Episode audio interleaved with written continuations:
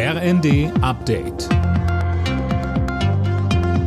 Stündlich neu. Auf den Punkt informiert. Ich bin Linda Bachmann.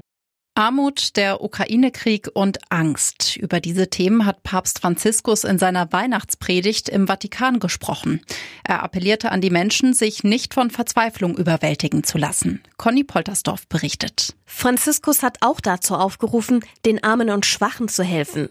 Das Oberhaupt der katholischen Kirche erinnerte in dem Zusammenhang besonders an die Kinder, die von Krieg, Armut und Ungerechtigkeit betroffen sind. Erstmals seit Beginn der Pandemie hat die Christmette im Petersdom wieder vor tausenden Gläubigen stattgefunden.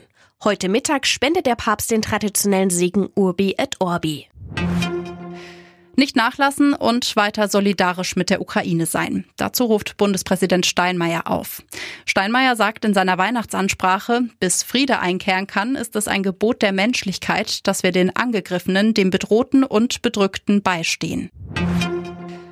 Viele Amerikaner müssen an Weihnachten zu Hause bleiben. Grund ist der Mega-Wintersturm mit Temperaturen bis zu minus 48 Grad.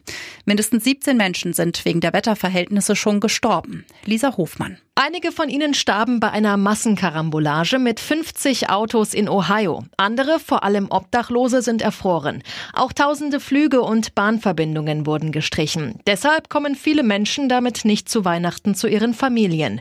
Die gute Nachricht aber, im Westen des Landes, in Colorado zum Beispiel, ist das Schlimmste schon wieder vorbei. Und es soll dort wieder bis zu plus sieben Grad warm werden.